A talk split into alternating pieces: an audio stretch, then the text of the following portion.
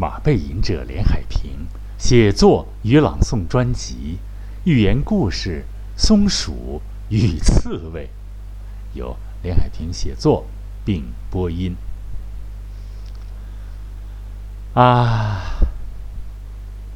金色的秋天到啦，咱们讲个有关收获或者是小动物们的故事吧。哎呀，想一想秋天。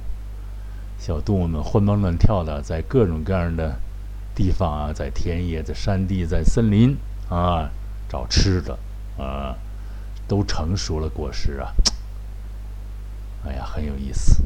咱们这个寓言故事呢，很新奇啊。刺猬怎么能和松鼠相遇了呢？大家别着急啊，听俺慢慢聊，慢慢道来。大家都知道，刺猬总会与农田总会与农田相关联。啊，在农田掏个洞待着啊，看呢。可是呢，我们这只小刺猬啊，小家伙圆乎乎的啊，这样我们就叫它小圆圆吧。真的，它圆圆乎乎的，真可爱呀。小圆圆有一天趁黑夜偷偷的就溜出了家门啦。他闷头走啊走啊走啊走，走啊走啊走啊走的。小刺猬有的是劲儿呢，小家伙不知疲劳，越走越远啦。不知不觉的就走到了田地。啊，田野的走到了田野的尽头了。田野的尽头，紧挨着黑黝黝的美丽的大森林，准确的说，是美丽的松木森林，里面有着好多好多小动物呢。因为里边的大松树最多，所以呀。有着好多好多松鼠哥哥、松鼠姐姐正在玩耍着。这时，一只生着美丽的长尾巴的松鼠哥哥，我们就叫它伟伟吧。伟伟，这只松鼠哥哥大叫起来：“啊，快！我发现了一颗巨大的栗子果，还带着刺儿皮呢！” 那颗大栗子就是我们可爱的小圆圆，它跑累了，它缩成一团，一动也不动。它应该是睡着了吧？怎么办呢？松鼠哥哥聪明啊，聪慧的很呢。这个伟伟用它的爪尖儿啊，爪尖子啊，松鼠爪尖很尖啊，很长的很长的指甲，我们观察过啊。呵呵，以防被刺儿，哈哈，轻轻地推动着我们的小刺猬圆圆前行啊，就轻轻地滚动，像给咱们滚铁环似的滚啊滚，一直滚到了森林的一端啊，那有一条呢沟壑。啊，一个大沟壑，啊，推到了沟壑的边缘。沟壑呢，这个底下呀，你看小这个小圆圆多聪明，有很多尖的尖的，啊，奇形怪状的石头、顽石和巨石。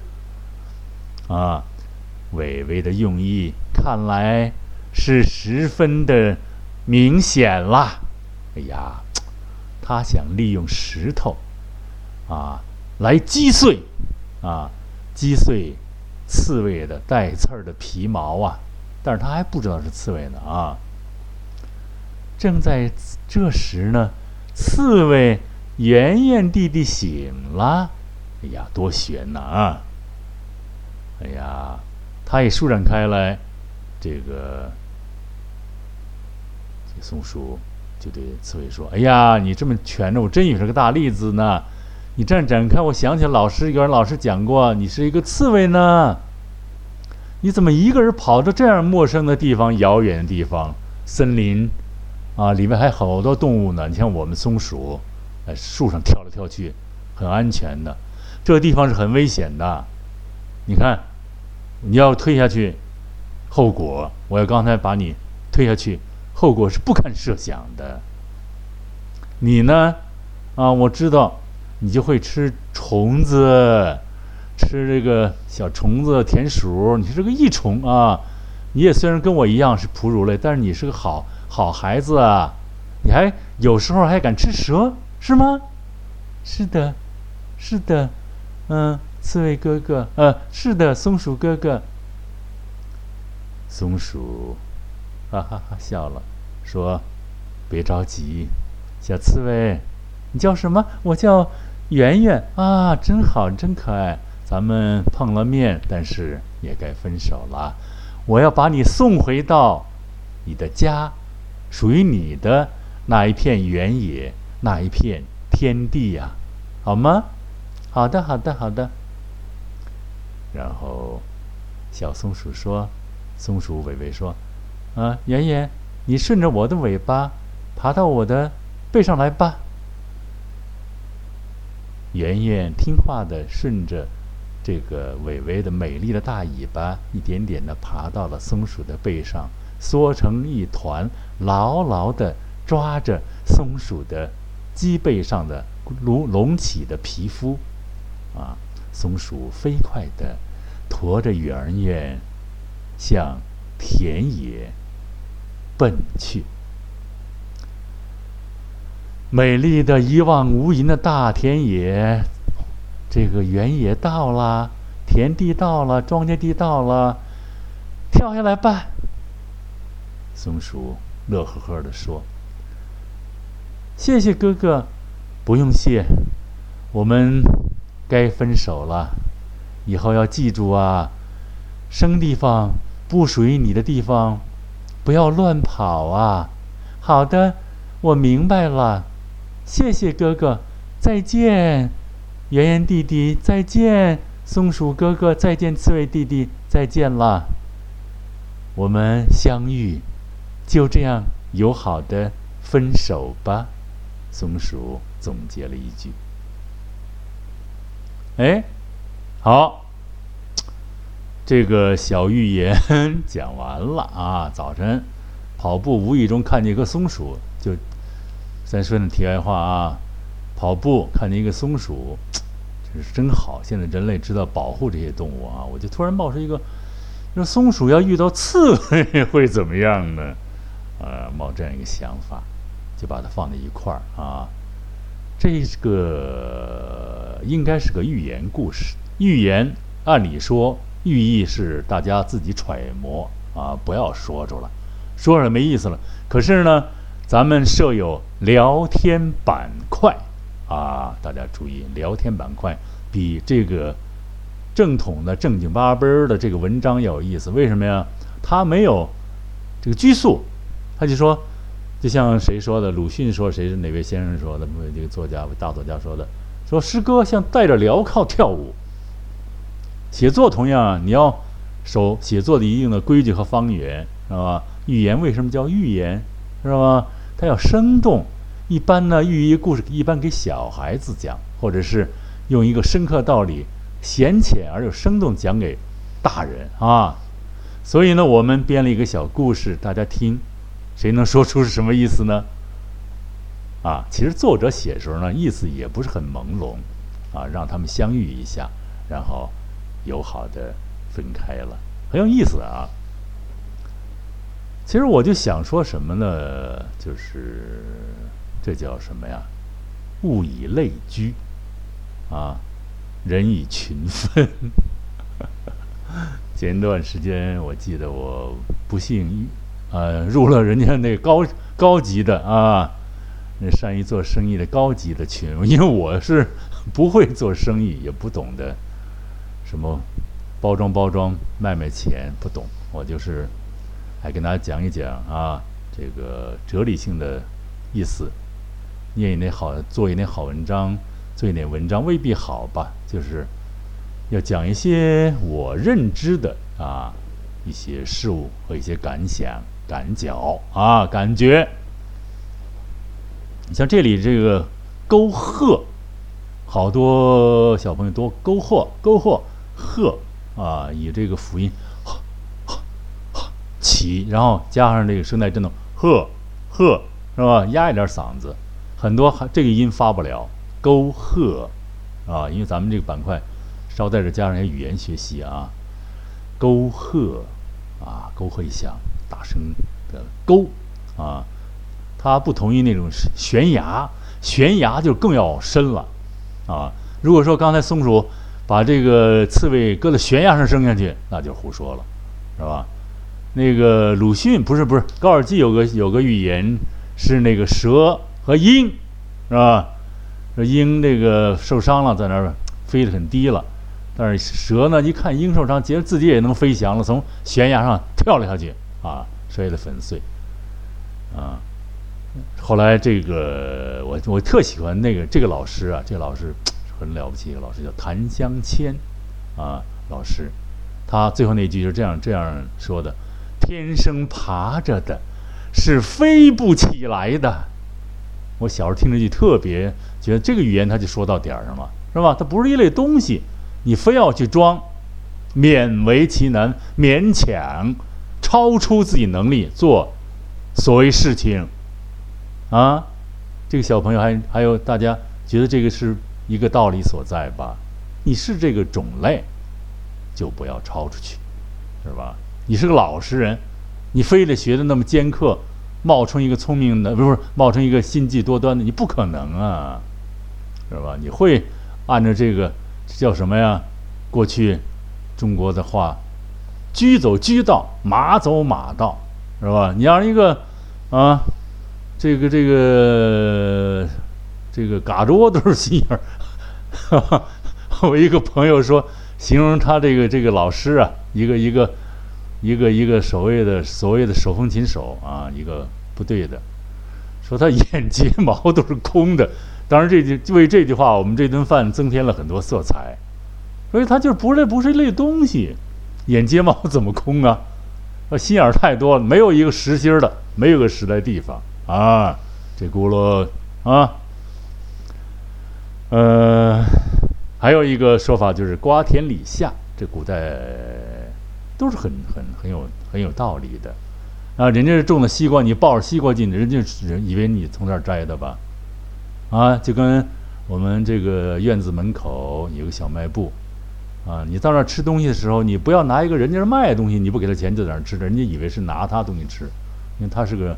小型超市，对吧？这叫瓜田李下，啊，李子树下，你拿个大李子，人家肯定是你在他树上摘的嘛，就是要区别开来，不要眉毛胡子，啊，一把抓，啊，猴吃麻花满拧。今天又是语言这个连缀啊，嗯，其实这个专长是每个人所。不见得每个人都会具备的吧？啊，有人善于表达，有人善于舞蹈，有人善于乐器。我特佩服会乐器的人啊，那么复杂的东西，手指那么灵活，我就不行，是吧？我还特佩服能够记住各种各样舞蹈姿势的人，啊，我就不行。我还特佩服就是过目不忘的那些人，看一堆马上就倒。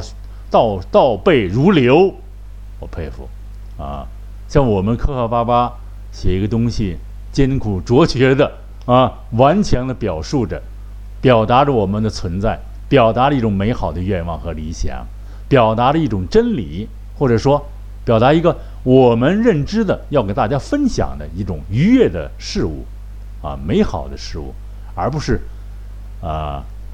有些时候，这个我又想起孔子那话：“非礼勿视，非礼勿听。”经常听到一些路上，你看跑步的时候，无意中听那些妇女，她她总是，她嚼舌根嚼张家长李家短，她总是把人家家的坏事儿特高兴的说：“瞧那家伙，怎么着？嗯，他家多有钱？那小子啊，什么了啊？就哎，非常人家的痛苦，他啊非常高兴在在叙述着。我我赶紧跑。这样的这种现象，大家可能也有所感觉，但是人家的语言，人嘴巴长在人嘴上，咱们没法儿是吧？不能再制造那种万马齐喑、旧可爱的年代，允许他说。但是人的修养提高，我们为什么设立这个聊天板块？语言，汉语，尤其是我们伟大的汉汉民族语言，是吧？是非常优美的。啊，你看我说这个话，他说的很洋气，你听着。就像那个配演，因为我在配演员第一首期的配演员学习班，我在那儿学了很长时间，啊，因为后来不太适应这个后面那个跟那个导演关系不是特别那什么，啊，就没有落下去。我想以后还会有有机会，啊，咱们现在因为现在忙于咱们喜马拉雅这个制作呢，就很有没有什么太多时间，啊，像这个节目，就早晨一个灵感，所以抓住了。他要没有灵感呢，怎么办呢？没有灵感也要写，你看前一段写那个堆砌，那写的还是不错的啊。就是越写感到我的那个天地越宽了，声音呢也越来越宽，就突破那过去那个学院派教授那些位置啊，什么什么什么什么节奏啊，什么这个连停连呀，什么啊，咱们来一个生活中常见的抑扬顿挫。生活中常见的逻辑关系的表述，是吧？大家一听，哦，这是个真人在说话，不是说一听，哎呦，这个这个播音员真厉害，一个都不错，一个都不错，他自己最后才最不愉快了，是吧？因为在国外，像像咱们的新闻是比较严严谨的，现在也可以，就是有一点错误了，过去是不允许啊，一个字儿都不能错，啊，这轱辘啊，留神啊，但是呢，就是说要口语化。那以后包括新闻也要自然而然的，不要装腔作势，因为现在越来越这个社会发展越来越人文，越来越这个贴近人类生活，人们的生活，老百姓越来越关心这个自己周围发展的大世界，是吧？那现在这个伟大的这个这个这个大家在北京的感觉到了哈，这个论坛多么了不起啊！从那个过去，从毛主席那时候，就是。对非洲人民的支援，到现在啊，咱们为这个这个敬爱的习主席的这个做法，我觉得是非常非常英明啊。很多小孩不太理解这个，那这段咱就不谈了，这个题外话了啊。还回到咱们这个这个这个不不越界，就是我要有一定分寸感。我上原来写过一个那个距离是吧？距离距离感。就是你要人离离距离，但是你同样你不认知的事物，你不要踏进去，而且呢，不是一类事物，你不要去混淆它，这个就比较意这句话不错的啊。就跟说那个施主不善制袍制袍是吧？彼可不可悦悦而待之是吧？这个话我深有体会了。我那就是前一段时间去一个朋友那玩，他厨师正好不在。我觉得自己很会比划两下子啊，因为老去外边吃饭这也会比划两下子，啊，原搞原来也搞过一段小餐饮，就是上去了，觉得人家来客户开了个菜，怎么弄也感觉不对，就跟你家里做东西它是不是一样？那个商业性东西一定要快，而且呢漂亮，叭叭叭咣，是吧？你就不会，估计半天我说对不起对不起，还是做的不对，啊，别看你说的挺好。啊，说的头头是道，到了那个真正的灶跟前，你就一无是处，对吧？所以我就想说一个道理，什么道理呢？就是不要想当然的做一个事情，是吧？行有行规，家有家规，是吧？国有国的啊这种法律啊，不能越过一个事情，那很危险啊，就跟那个。就跟那个《孙子兵法》似的，咱扯远一点，就是说不能兵制之，那陌生之地去作战去啊。那作战一定派侦察部队调查清楚才能够作战，不能够贸然踏入，对吧？所以呢，这个预言可能呃很有一个良好愿望，就是希望大家注意保护好自己啊，不贸然的进入一个陌生的啊一个东西，就跟现在那个。这个这个这个这个这个电信这个诈骗似的啊！你以为你以为天上要电要掉馅饼馅饼了，你就贸然相信，越过去了，那很危险的。人家那儿等着呢，大大石头在等着砸你呢，是吧？要剥你的皮，吃你的肉，是吧？所以呢，呃，虽然这样一聊，把语言聊得平淡化，但是我们呢，每一个节目都要讲出一点有意思的知识和有意思的感觉和感想，让大家呢对生活理解的更丰富多彩，对我们自己的善良要保有，但对不愉快的事物要有所防范吧。好，谢谢各位亲爱的朋友们的收听。把背吟者连海平在这里向大家问好了，再会。